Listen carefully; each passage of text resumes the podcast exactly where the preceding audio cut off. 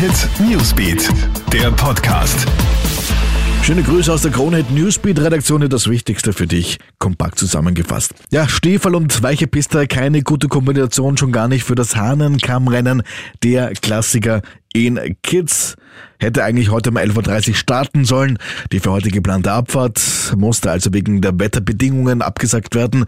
Das heißt, das Kids-Wochenende bleibt turbulent nach den zwei bösen Stürzen von gestern Freitag bei der Ersatzabfahrt von Wengen. Aber es gibt mittlerweile einen neuen Termin.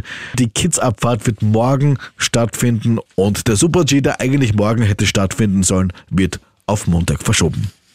Gute Nachrichten gibt es für dich. Die FFP2-Maske wird es ab Montag gratis geben. Nach dem erwarteten Run in den letzten Tagen, wo sie in Supermärkten ja für 59 Cent pro Stück angeboten worden sind, haben Rewe und Spar jetzt beschlossen, die ab Montag verpflichtenden FFP2-Masken gratis an ihre Kunden abzugeben.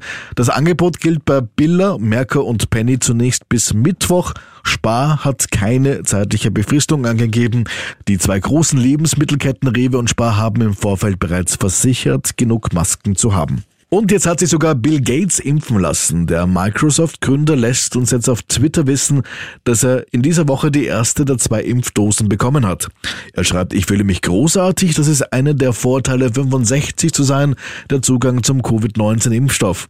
Gates steht ja bekanntlich im Mittelpunkt einiger Verschwörungstheoretiker rund um das Coronavirus. Eine der nicht belegten Behauptungen ist zum Beispiel, dass Bill Gates unter dem Vorwand der Impfungen Chips einpflanzen wolle um den Menschen zu kontrollieren.